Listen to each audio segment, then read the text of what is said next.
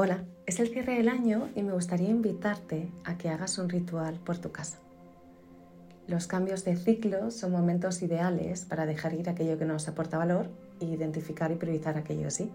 Solo que no siempre tenemos claro qué es lo que queremos. O puede que en algunas áreas de nuestra vida lo tengamos claro, pero en otras tengamos como un abstracto. Y entonces, para esto, con este objetivo, independientemente del punto en el que te encuentres, te invito a hacer un ritual y a que lo hagas en tu casa física porque los espacios en nuestras casas nos están hablando todo el tiempo de aquello que necesitamos ver o aquello que necesitamos atender. Son esos reflejos, esas proyecciones que se manifiestan para que podamos atender aquello que no siempre es posible desde nuestra mentalidad. Y por eso, aprovechando esta energía, te invito a que hagas un ritual muy sencillo, celebrando el cierre del año y plantando tu intención para el año que está entrando. Y lo que te pido que hagas es que cojas una vela, que preferiblemente la enciendas con una cerilla si puedes, y que con esa vela pases por cada una de las estancias de tu casa agradeciendo a cada una de esas estancias por todo lo que has pasado en ese lugar. El salón. ¿Qué has hecho en el salón? Momentos concretos. Este ritual además lo puedes hacer compartido con cualquier miembro de la familia con cualquier edad. Es algo que podéis hacer conjuntamente y que cada persona que participe cuente un recuerdo bonito, un recuerdo inspirador que haya vivido en ese espacio. Puede ser eh, un desayuno en la cocina o puede ser cualquier cosa que sea, pero que sea algo inspirador que agradecemos. Y pasamos así, con esta energía y con esta vela por cada uno de los espacios.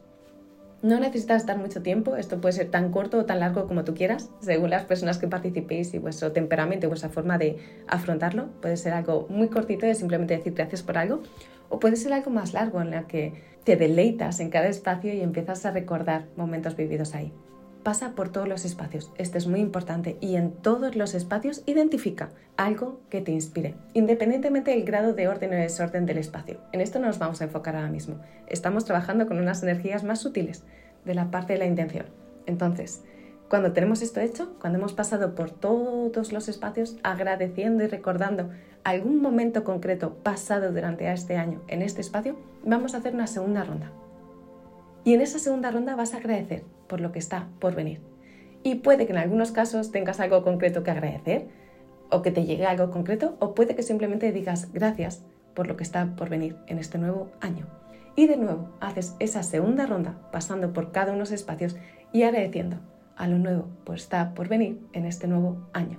Y agradeciendo de forma diferente e identificada cada uno de los espacios. Hablamos de forma general de la casa, como si fuera un ente único, pero lo cierto es que cada espacio es diferente. Cada espacio tiene energía única, cada espacio tiene una funcionalidad diferente y es importante que atendamos a esto. Pasa la primera ronda agradeciendo por los momentos pasados y pasa en esa segunda ronda agradeciendo por lo que está por venir.